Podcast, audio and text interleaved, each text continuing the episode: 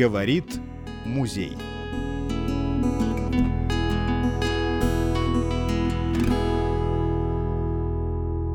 Здравствуйте, уважаемые слушатели музейных подкастов. Есть такая древняя тема. Каждое поколение старцев сетует на то, что молодежь, видите ли, пошла не та. Сейчас тоже есть такое поколение старцев, которых мы познакомим с представителями современной молодежи. Итак, сегодня у нас в музее в гостях Владислав Чураков и Дмитрий Сазонтов – это учащиеся художественной школы, ну а по совместительству еще и учащиеся школ города Кирово-Чепецка.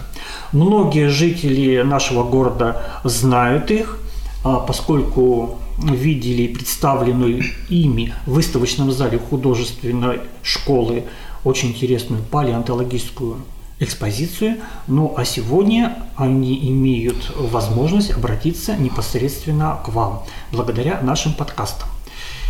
Итак, Дмитрий и Владислав. Э, палеонтология – это достаточно распространенное увлечение в нашем городе среди молодежи? Э, во-первых, приветствую всех еще раз. Э, получается так, что палеонтология вообще в целом в нашем городе? В нашем городе очень мало представлено. Вот. И в целом по России, вот, чисто палеонтологических музеев, да, если вот мы берем, да, эм, где ведутся какие-то исследования, да, где работают профессиональные палеонтологи, 11 э, музеев можно посмотреть. Э, Овчепецкая только экспозиция геология Вятка. Ну и небольшая экспозиция городском музейно-архивном центре. Так, ну вообще вопрос-то, конечно, был не о профессиональных палеонтологов, а вот есть ли такой тренд у молодежи? Такого тренда пока, к сожалению, нет. Да, к сожалению, нет, потому что, ну, ничего к этому, так скажем, не располагает. Если вот мы берем какие-нибудь допустим, ну вот даже вот Ленинградская область или э, Москва, где вот существуют целые, допустим, кружки при каких-нибудь кафедрах, то и, допустим, ну какой-нибудь заинтересовавшийся школьник э, захочет прийти там потрогать своими руками камни, то для Чепецка это в, какой, в какой-то мере настоящий феномен, что буквально лет 5-7 назад тут никто бы и не додумался, что, что есть тут какое-то палеонтологический материал, который можно а, буквально достать и положить на всеобщее обозрение, чтобы это могли все видеть. Ну, меня как представителя городского музея, конечно, тут несколько смущает то, что четвертичный период у нас достаточно хорошо представлен в нашем музее сравнительно, но и кое-что есть еще и более древнее. Так что а, прийти и потрогать руками, ну, в музее не все потрогаешь, но ведь для вас сделалось исключение – было такое дело, да. И мы за это благодарны. Так. Значит, я вымолил все-таки признание заслуг нашего музея. А, конечно, нужно сказать еще и о том, что а, насколько бы слабо не было представлено у нас у молодежи вот эта тенденция к значению палеонтологии, но Хлюпин, основ... Альберт Хлюпин, основатель в Кирове палеонтологического музея, он ведь тоже воспитанник Кирово-Чепецкой художественной школы. Э, да, то есть есть такое но. Э, вообще, кто-то у нас из э, известных палеонтологов, да, еще прошлого века, писал, что у всех палеонтологов, да, в детстве и археологов тоже в детстве были травмы с головой, то есть там Ефремова, известного вот, писателя-фантаста, контузила английским снарядом, ну, а остальных там кто с велосипеда упал, кто с кровати. Это вы о себе? Кто еще? Нет? О великих палеонтологах а, мира сего. Понятно. Вот. Э, ну, мы не стали исключением, и, вероятно, Альберт тоже. Ну, понятно, если он отказался от палеонтологии в пользу увлечения головными уборами, да, то это, наверное, просто так не случается. Возможно. Возможно. Хорошо. Но сейчас он в Индии. В Индии, ну ладно, вот. Там он найдет себе новое увлечение. Итак, вот смотрите, какая интересная вещь. А, я заметил, где-то в годах 90-х началось повальное увлечение среди детей тема, э, темами динозавров. Помните, там еще песенки «Динозаврики, а может вы укрылись в Африке», да? Вот и прочее, прочее. Футболки с принтами динозавров, кружки с рисунками динозавров, тьма игрушек с, с этими с динозаврами, да, и прочее, прочее такое. А, вот эта тематика-то звероящеров, она на вас никак не повлияла в свое время вместо удара-то по голове? Может быть, в какой-то мере, но все-таки вот, вот это повальное увлечение вот на сломе эпох, так скажем, угу. оно в первую очередь... А, да, да, да. Ну, а вот оно в первую очередь ведь было связано с чем, что вот страна вот открылась для, так скажем, иностранной культуры, для иностранных масс-медиа, одну из которых, допустим, составляло вот это вот э, увлечение вот э, разнообразными... Угу. Да, в, в большом смысле ящерами, то есть там и, э, у меня в детстве, например, были там фигурки динозавров. Мало у кого не было их на самом-то деле. То есть там и всякие птеродактили, там и резиновые, пластмассовые, их э, тьма и больше, и тем более сейчас с нашим э, экономическим гегемоном Китаем, который штампует игрушки, разнообразные поделки в каких-то просто космических запредельных масштабах сейчас, я думаю, и сколько литературы пишется, разного качества, прямо скажем. Вот недавно имели честь это ознакомиться с э, литературой, которую э, мы не смогли обозначить никак иначе, как обозначил научный сотрудник э, Вятского палеонтологического музея Илья Шумов, как страдающий мезозой. То есть это...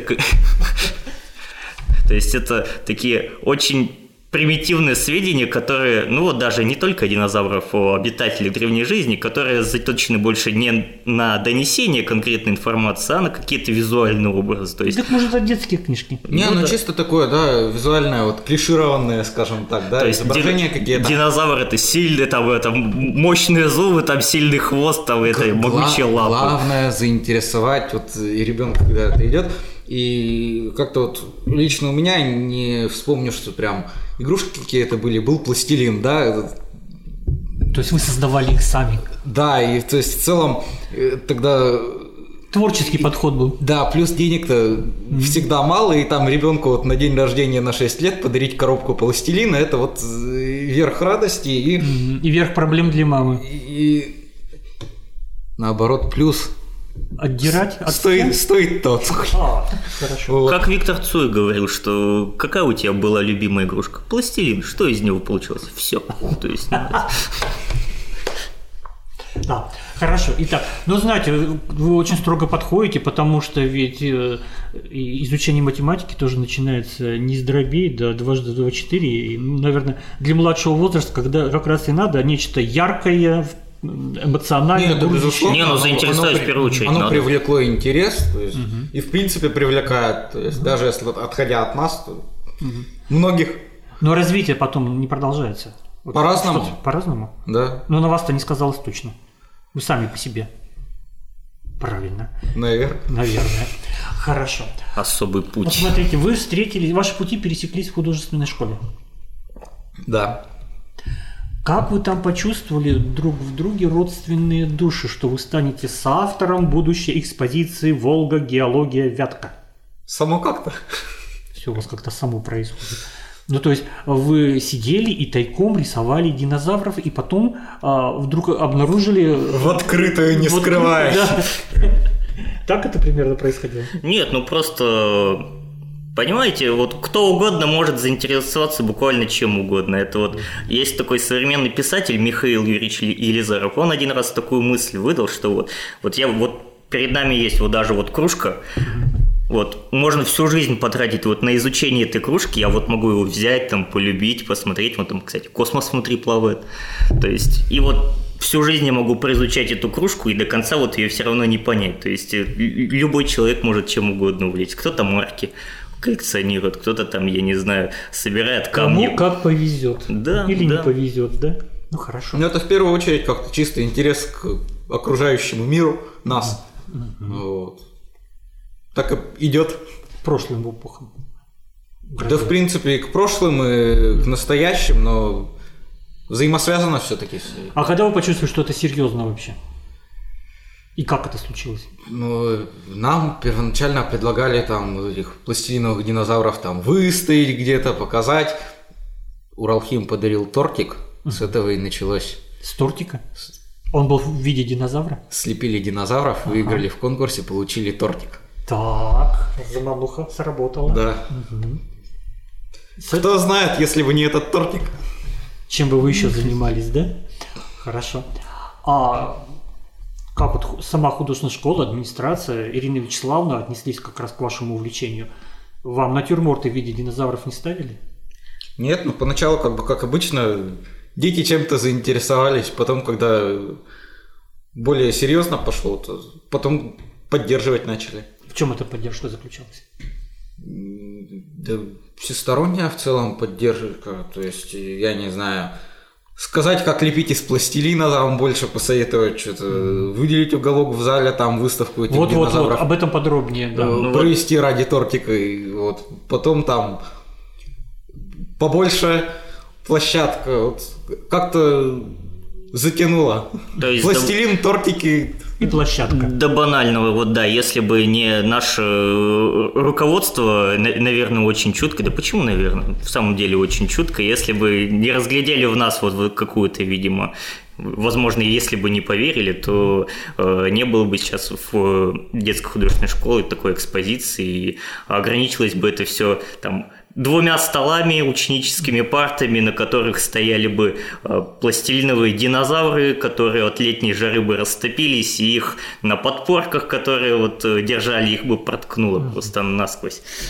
Ну, экспозиция-то она сначала, конечно, была довольно скудная, но постепенно росла, росла, совершенствовалась, и сейчас достаточно заметное явление такое. Э, Не, ну это, конечно, заметно, и если вначале это было в основном реконструкции какие-нибудь, что-нибудь из гипса, отливки какие-то, да, пластилиновые динозавры, э, потом впоследствии пошло именно э, появлялись какие-то, скажем так, оригинальные образцы, горожане интерес проявляли, то есть Был, Перед- sti- был стимул, да? был стимул, передавались образцы, и, соответственно, экспозиция пополнялась. И, в общем и целом, э, пока что в каком-то своем виде оформилась, да, как э,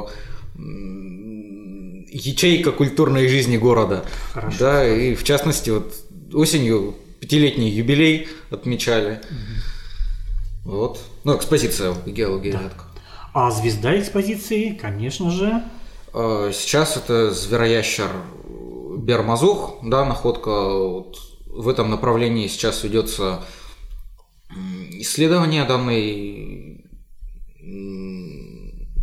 Одно из направлений сейчас деятельности экспозиции – это исследование вот э, обнажений и разрезов в окрестностях города Кирово-Чепецка. И вот э, в рамках этой программы, скажем так, были вот обнаружены части скелета ящера Бермазуха.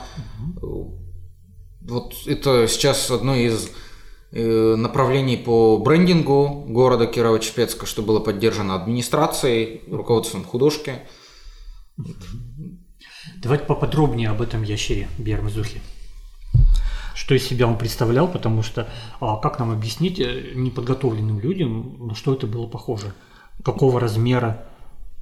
Ну, если так уж э, особо не вникать в детали, то начать, наверное, стоит с того, э, в какое время обитал этот, значит, э, не то зверь, не то ящер. Вообще странное слово звероящер. Что это такое? А что это в сущности было?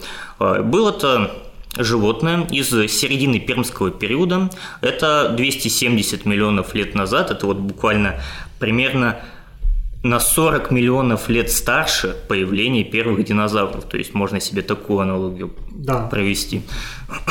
Вот. А, Значит, э, территория нашего города и в рамках этого территория нашей области, Восточной Европы в целом, тогда представляла собой такую обширную заболоченную равнину. Просто совсем недавно, э, когда закончился Казанский век, э,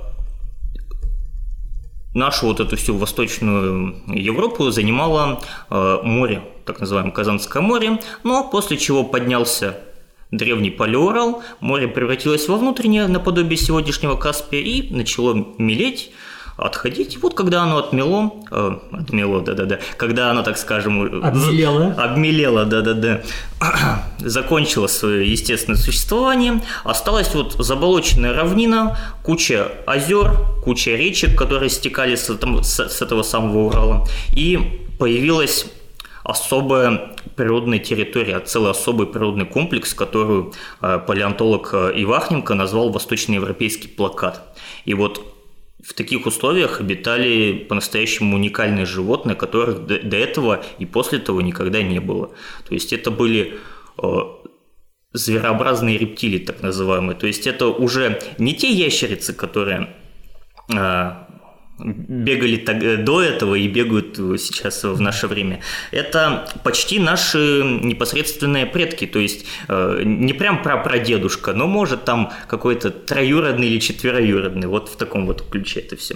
И вот этот вот бермазух, это был хищник, это был высший хищник на данной территории, то есть э, Жизнь его, скорее всего, была плотно связана с водой, потому что, опять же, водоемов было много а, в тех природных условиях, в которых он обитал.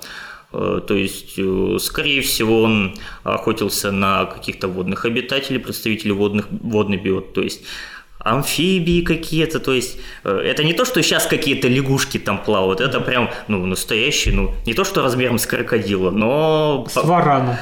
Да, может быть, с варана, не но... крупного, да, не коморского. Но, тем не менее, это очень коварные лягушки были, так скажем, их еще поймай, которые... И, значит, вот в таких вот условиях и обитал наш Бермазух. Внешне он был похож на кого? А, внешне это у него он имел такое довольно продолговатое тело, у него э, было довольно узкая такая грацильная морда, которая позволяла, скорее всего, вот удобнее поглощать своих этих жертв. А, да, да, да. А, у него были дли, довольно длинные саблевидные клыки, то есть чтобы удерживать свою добычу. Ну и вполне себе длинный хвост, который ну, до четверти длины общего тела достигал. В общем, действительно похож немножко на варана, да? Только с длинной мордой. В каком-то смысле, да. И, возможно, у, него, у них еще была шерсть. То есть О. сопоставимые находки бермазухов из других регионов, э, черепов в частности, э, у них э, были кровеносные сосуды отпечатались вот на морде. И вот остатки так называемых вибрисов, то есть это такие ямочки маленькие в морде, которые могли, позволяют сказать, что, скорее всего, у них были усы. То есть вот так. Да, вот. дорогие слушатели, представьте себе существо, похожее на варана, это такая гигантская ящерица, к тому же, возможно, покрытая шерстью, непременно с усами, и еще к тому же и хищная, с узкой мордой, да? И размером с неплохую овчарку. Это примерно сколько в, сантиметрах? Ну вот конкретно ну, наш до, до полутора метров. Да, 150 сантиметров. То есть, ну, конкретно наш бермазух это, так скажем, ювенильный подросток. Да, был. подросточек еще. То есть, э, самое крупное, это вот, э, когда их находили вот в Пермском крае в очередь, mm-hmm. самые крупные черепа, они вот ну, буквально 70 сантиметров достигали, это О. только череп какие, собственно, они это. То есть не дай бог с таким встретиться. Да. И вот этого вот самого крупного, когда его нашли, его сначала ну, новым видом записали, потому что как, ну вот тут вот такой череп, а тут вот такая махина, собственно, что это да, такое. тогда вот в 50-е годы прошлого века э, Палеонтологический институт Российской, тогда Советской Академии Наук проводил исследования в Пермском крае и раскопали тогда одну из э, самых интересных фаун, да, то есть групп животных вот, пермского периода – и там вот впервые были обнаружены эти биармазухи.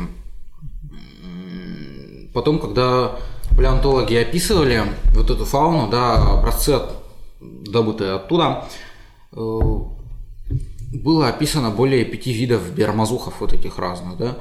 Э, потом уже э, в новейшее время, скажем так, вот они были сведены в два вида всего, то есть и было определено, что это просто разные возрастные стадии биармазухов. Угу. То есть у них вообще у этих э, у многих пермских рептилий э, рост проходил так, что за первые полгода они дорастали до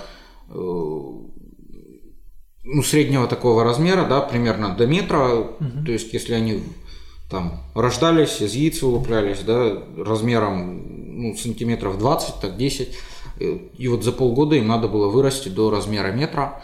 И потом они уже, у них рост никогда не замедлялся. Он шел медленно, вот систематично. Угу. И получается, что большая часть их э, находок, она укладывается в, в определенный размер, да, вот в средний для них.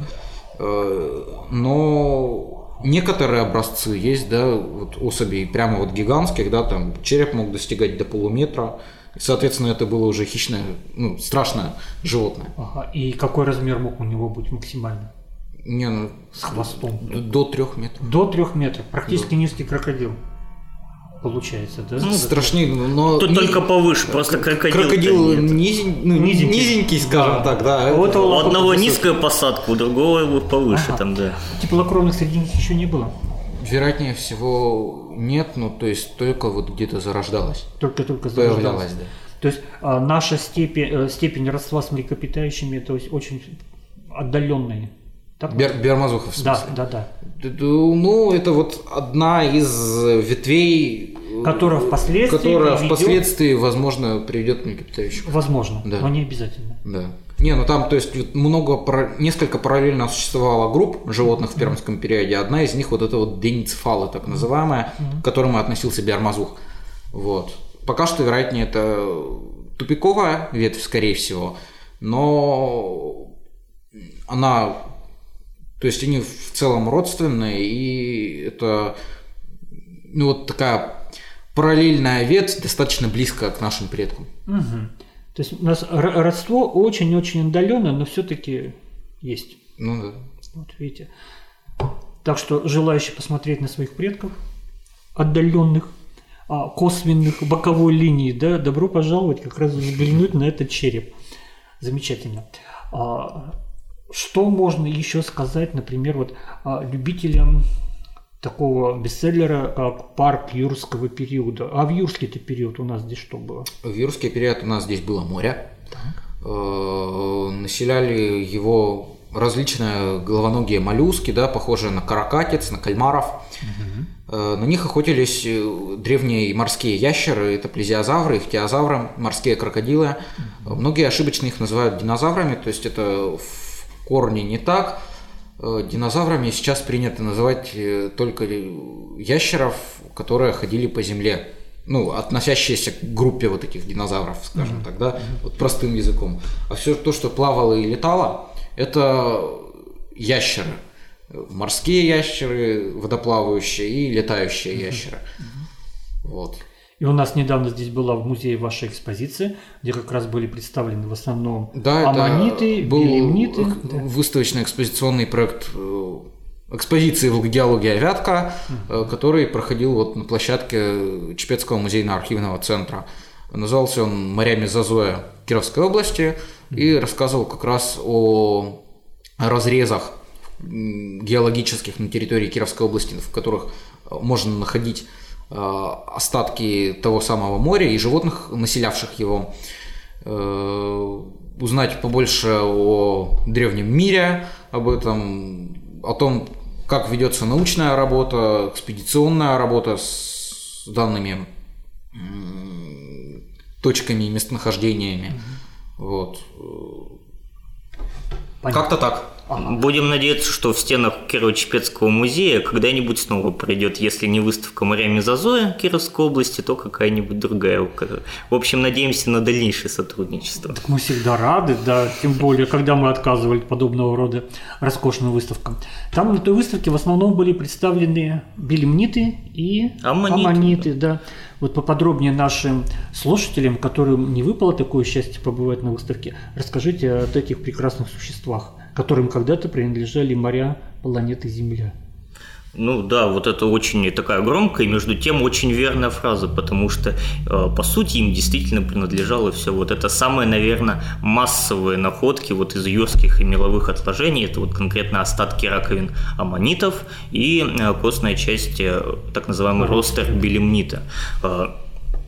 Судя по даже уже известным местонахождениям, если вот буквально э, им принадлежало вот, действительно все моря. Э, находки измеряются, если не сотнями тысяч, то миллионами. Это были, наверное, самые массовые обитатели этих э, этого нашего довольно замкнутого и в то же время на север и на юг распластавшие свои Среднерус- Две две- два щупальца. моря, да? Да.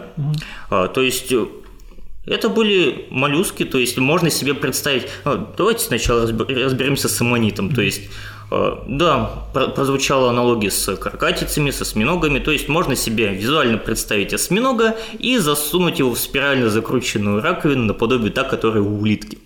Вот примерно вот тогда мы получим аммонита. Только раковины от 2 сантиметров до 2 метров величиной. Да, то есть они были сам, э, самых разнообразных размеров, и что еще особо интересно, это были хищники. То есть э, себе в аквариум э, забрать одного аммонитика, конечно, можно, но придется его кормить, конечно, не кормом для гуппи, а чем-нибудь посерьезнее. Вот. э, Между тем белемниты. Белемниты – это те же самые головоногие моллюски, только осьминога мы засовываем не в спирально закрученную раковину, а в раковину коническую, очень Сигарообразную. да, вполне себе. То есть от них остается чаще всего рострумы, то есть у нас, э, так скажем, те, кто интересовался когда-то народной медициной, могли слышать такие э, порой туманные и громкие термины, как перуновые стрелы или Чёртов чертов палец. палец, да. Э, А если кто интересовался античностью, то в античные времена это, извините, называли следы мочерыси. И такое тоже было. А, ну, в Все меди- бывало, так сказать. Да, но в народной медицине как раз вот они играли очень важную роль. Что только с ними не делали, как их только не употребляли. Кстати, как? Да, поскольку э, вот эта сама костная часть, вот это вообще самый кончик раковины этой моллюска, скажем. Э, Да, он вот состоял из карбоната кальция, то есть, ну, примерно из того же, из чего состоят наши кости. То есть, если потереть ножичком поскрести вот этот самый ростом белемнита, появится белый карбонатный порошок, и если, допустим, у вас небольшая рам- ранка есть, допустим, ну, палец порезали, можно им присыпать, и кровотечение остановится. Но если у вас будет венозное какое-нибудь кровотечение, вам, скорее всего, белемнит не поможет. Тут уж давайте к врачу, а не народной медицине. Только не, пожалуйста, не следуйте прямо этому совету, чтобы не заполучить еще, еще и заражение крови за одним. Да. Ну, то есть это как бы там одинаково, что белемнита потереть, посыпать, что просто куском мела потереться. То есть э, эффект одинаковый будет. А вообще, Вот носите с собой пластырь. Вообще аммониты, белемниты это такие самые массовые, самые стереотипные, получается, сейчас находки палеонтологические, да, Э, так как их было большое количество в морях, и если бы мы вообще захотели порыбачить в Юрском море, мы, вероятнее всего, поймали не рыбу, а аммонита или белемнита.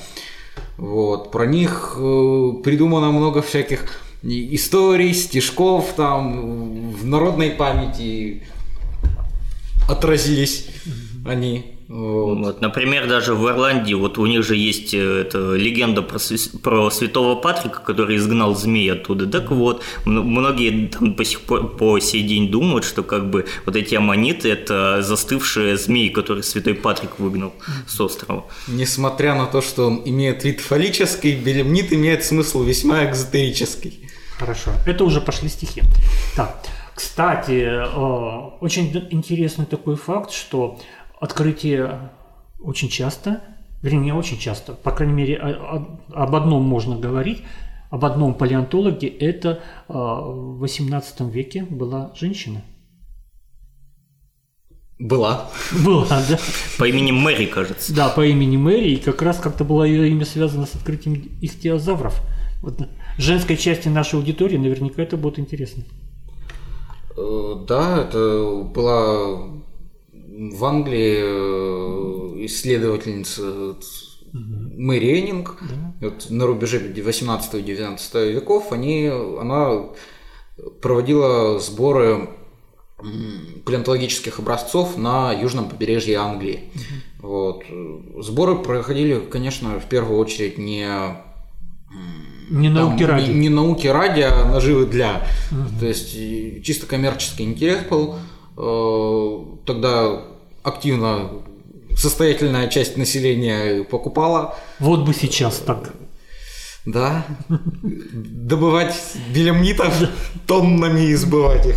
Вот, то есть продажа была, и вот с этой целью мэрия и Но благодаря ее, Проводила да, сборы. благодаря ее находкам наука тоже обогатилась. То есть есть, ей удалось обнаружить некоторые неизвестные ранее э, виды их, ихтиозавров, и благодарные палеонтологи увековечивали ее имя а, в названии одного из найденных этих позднее уже Ну, ну, ихтиозавров. впоследствии, да, Да, научное но обелить я хочу имя, может быть, не столь строго будем судить, что ради коммерческих интересов. Это была викторианская Англия, где очень косо смотрели на работающую женщину, которая своим трудом зарабатывает себе на жизнь. Так вот, чем отличалась как раз наша Мэри, она именно против течения шла, она зарабатывала себе на жизнь, то есть она проявила себя как женщина самостоятельная, не зависящая от прихоти мужчин, в общем, добывающая средства сама. Ну и действительно, для того периода женщина, да еще занимается как раз палеонтологией, это было революционно и скандально. Да, то есть, не, в этом ничего такого нет, то есть нормально, что вот это шло на продажу, просто время было такое, по-другому было никак Да, нельзя. никак нельзя. И благодаря этому как раз-таки в известные английские и не только, ну, в, в принципе, в европейские научные коллекции попадали действительно уникальные образцы, которые Мэри находила и порой сама обрабатывала. То есть это не только как самые массовые аммониты, это вот ихтиозавры упомянуты, это и длинношеи ящеры, плезиозавры, и куча другой разной живности. Тем более интересно, что на панцирях э, аммонитов иногда находят зубы вот этих самых, следы зубов вот этих э, ихтиозавров.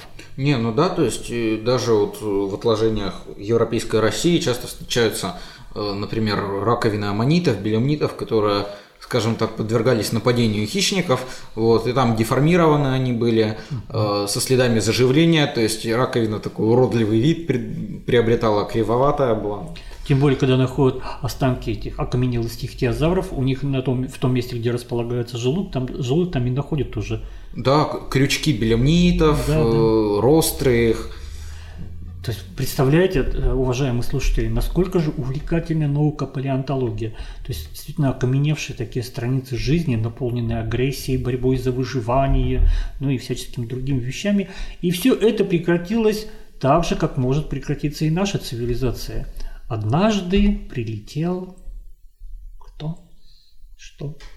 Что-то случилось. Что-то случилось, да? Ну, Подоз- есть- Подозревает астероид все-таки. Ну, возможно, астероид, возможно, вулканическая активность. То есть это...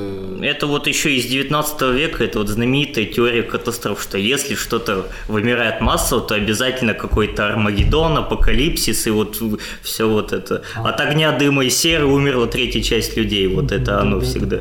То есть э, в первую очередь вымирание всегда связано с такой сложной темой, как э, экологические кризисы. То есть исчез один вид, затем другой вид, который им питался, тоже внезапно исчезает. Пищевая цепочка нарушилась. Да, и вот всегда вот, допустим, то же самое геохронологическое деление, э, один период за другим, а- оно и делится прежде всего по смене фаун. То есть не всегда это массовое вымирание, но всегда это смена фаун.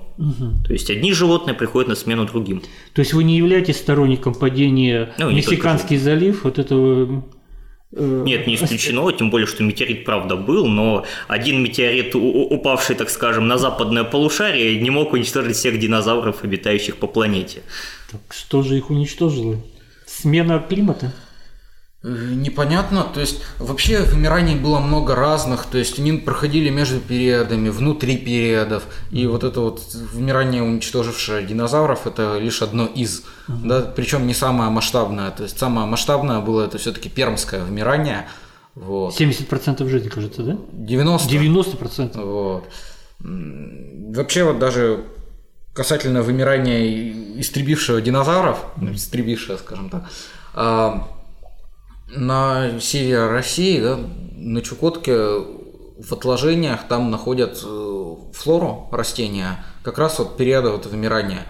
Э, И там порой очень тяжело даже провести по флоре границу между меловым периодом и следующим палеогеном. Как раз на их рубеже произошло вымирание. То есть флора э, медленно перестроилась. Вот. Э, Так что метеорит, безусловно, был, вулкани- вулканическая активность была, но не только это, то есть комплекс факторов. То есть- Как и всегда. Один из таких очень интересных, кстати, по смене флоры. То есть меловой период, вот как раз-таки, когда в конце которого вымерли динозавры, он знаменит тем, что там появляются впервые цветковые растения. И вот, скорее всего, первые цветковые, они могли... Отравить. А, они могли, да, нести яд, и вот и в связи с этим появилась такая немного романтичная фраза, что смерть динозавров пахла цветами. Ну, как бы понятно, что не только цветы в этом виноваты, но между тем как. Наши слушатели может немножко смутить э, растительность там на Чукотке, да? Надо иметь представление, что чу- ну, та Чукотка и нынешняя могли располагаться просто в разных географических широтах, поскольку та а, корочка каменистая, каменная, которая у нас под ногами, она подвижна, и те очертания континентов, которые были а, в мезозое и которые сейчас, они совершенно различны. Мы тогда были где-нибудь на широте Австралии, это были тропики просто, да? Ну, тогда мы уже были ближе сюда, но, Ну. то есть, э, даже климат был другой, более мягкий. Например, Чукотка времен древних ящеров, это вот, например, как у нас, да, может, как южнее, вот Татарстан, Самарская область, Саратовская, вот примерно такой был климат, вероятнее всего. Но все равно уже умеренный. Ну, умеренный и, понятно, более дождливый, то есть леса были, но, возможно, иногда снег выпадал. Ну, тут ящерам совсем не выжить.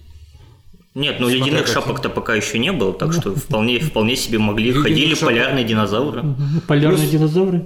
Как- Ну, условно так скажем, полярные динозавры. Плю- Плюс у нас сейчас, во-первых, и вот здесь ящерицы живут, обычные вот эти. И черепашки. И, и черепашки в Да, в Кирове. Кировском пруду. В Кирове в пруду цирка черепашки живут. И птицы. Все-таки Потом- прямые, потомки, да. прямые потомки, да, кто-то даже говорит, что прямо динозавры. Так что, уважаемые слушатели, каждый раз, когда едите вы курятину, знайте, что вы едите потомка динозавра. Но мы заговорили здесь о климате.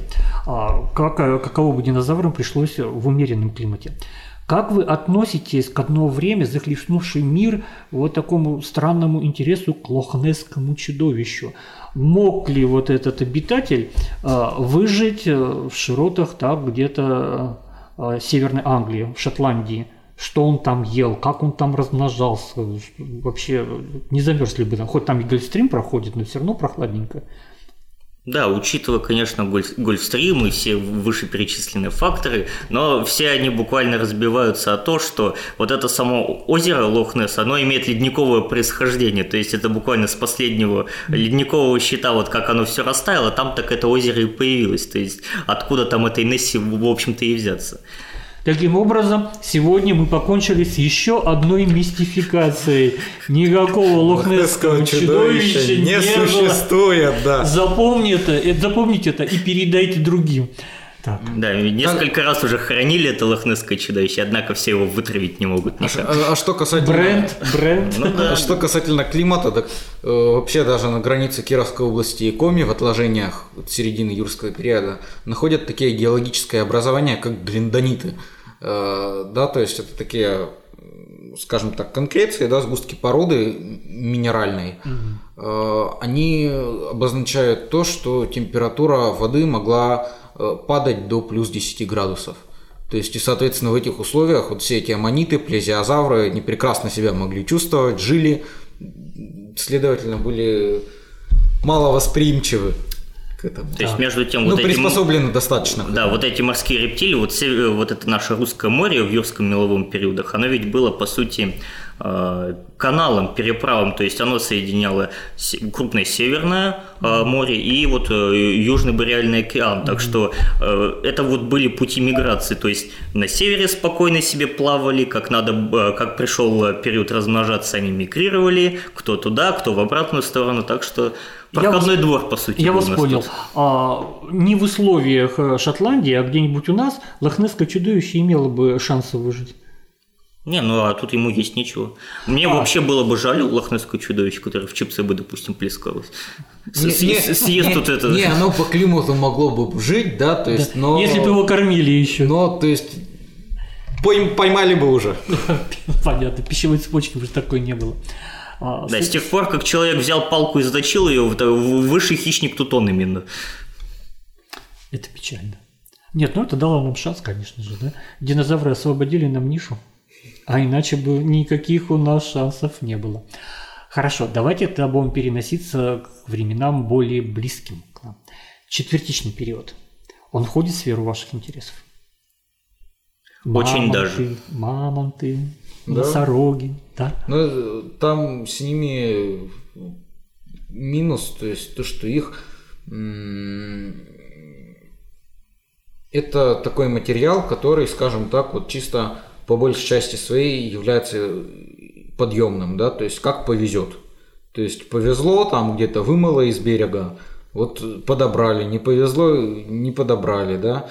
И если вот раньше, да, когда коллекции музеев региональных даже, да, и вот Чепецкого музейно-архивного центра пополнялись, это были времена работы земснаряда, когда, то есть, с дна рек э, вот, вымывалось оно все. Сейчас это больше редкость. И в основном это были южные районы. То есть, куда не дошел ледник, где был конкретно стоял ледник, даже вот северные районы, даже Кировской области, там с, с этим очень напряженно, мало, не было там их, был ледник стоял. Но ледник, он же был не постоянен, и несколько леденений было. Вот дошел до нас там Днепровское леденение, например, да, а другие не доходили, в принципе. Ну вот Днепровский ледяной язык, он как раз-таки самый распространенный был. И вот, вот до сюда-то он дошел, а дальше-то нет. И вот появилась такая очень уникальная природная территория, как Мамонтовая степь. Почему она так называется? Не потому, что там одни мамонты ходили, а в целом вот этот мамонтовая фауна, то есть это и различные овцы-быки, это и шерстистые носороги, и олени, и кто там только не ходил. То есть э, львы у нас тут ходили натурально пещерные, э, гиены, медведи, то есть очень а, большое количество обитателей. Потому что откуда оно все появилось? Потому что в Межледниковье довольно тепло, воды нет, она вся в ледниках. Вырастает куча травы, а пос- поскольку воды нет, это вот буквально сено. Вот ты ходишь по сену, ты топчешь это, и вот тогда было возможно условие вот э, жизни для таких Климат холодный, животных. но сухой, самое главное, что вода именно, да. замерзла. Малос- малоснежный. Да, малоснежный, да. Как вы относитесь к идее, э, часто очень будируемой такой, да, что вот а, находим же в вечной мерзло- мерзлоте останки мамонтов, да, а, если клонировать вот дальше будут у нас развиваться эти, эти технологии, да, и возродить где-нибудь в Якутии, где климат такой сухой, континентальный, да, парк четвертичного периода, будут там ходить и мамонты, и шерстистые носороги, ну, овцебыков привезем. Не, есть конкретно команда специалистов, которые вот в Якутии этим занимаются. Это вот проект Пистоценовый парк. Они вот конкретно у них цель такая, что как ни крути, вечная мерзлота, вечная мерзлота, а там глобальное потепление, и она что-то как-то все равно подтаивает немного. И вот у них цель именно возродить а, вот эту вот фауну всю, чтобы она ходила, уминала вот эту вечную мерзлоту, чтобы она перестала таять. То есть туда завозят овцы быков, то есть туда заводят э, лошадей, ну, во-первых, местных вот этой якутской Но они еще и удобрять будут. Вместе с тем, да, конечно, то есть, и вот у них, конечно, давно в планах было, то есть, и мамонта там, и всю вот эту побочную фауну, А, то есть, там, и зубров всяких вот этих вот. То есть не одного мамонта, а целиком всю фауну восстановить. Да, конечно, потому что одного мамонта, ну, а, а что ему есть-то, допустим, там, это с оленями мог делить, как бы, ну, это такое себе. То есть вы считаете, что это не беспочвенная фантазия, а вообще до- достаточно э, реальная перспектива? Не, ну реально, то есть, как бы, что с конкретно с мамонтами, это Ну, это процесс долгий. Это да? процесс долгий. Селекции, и селекции, Этим селекции. там что сейчас в основном китайцы, наверное, занимаются. а То, Ну, что, японцам же предлагали. ну, то, то, что вот сейчас российская, так это чисто по большей части вот этот песценовый парк, там животное, которое по большей части жили с мамонтами.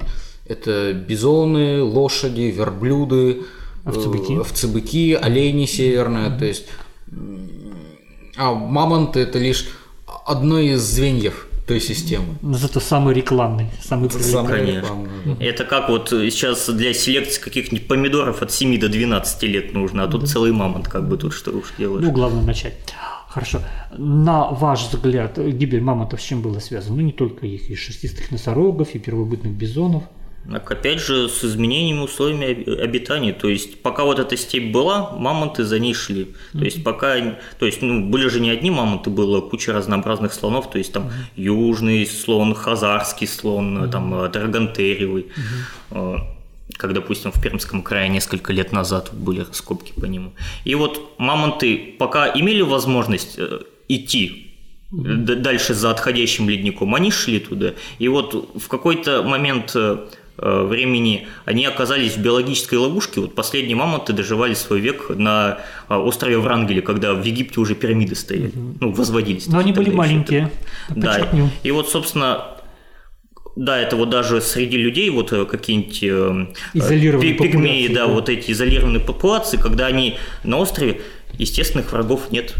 Еды как бы тоже не особо много. Близкородственное скрещивание. Да, да, да. И происходит, так скажем, ну, не то что вырождение, но вот сильное измельчание популяции. Как вот, допустим, на Крите в свое время жила популяция карликовых носорогов, например. Вот mm-hmm. то же самое. То есть это общее для всех животных и людей в том числе такая тенденция. То есть наших предков нельзя обвинять в том, что они э, внесли свой вклад, поели этих мамонтов. Да, в какой-то мере, то есть... Э, ну, не больше, чем другие, наверное. Ну, а, опять же, тут это, кого винить, это вопрос больше такой философский и оценочный, по большей части. То есть, вот близок моему сердцу мамонт, вот давайте вот... Вкусный и... он, да? Да, да, да. На этом мы и закончим. Еще раз приглашаю всех в выставочный зал детской художественной школы увидеть экспозицию. Может быть, у вас возникнут какие-то вопросы, можно обратиться непосредственно к самим авторам экспозиции.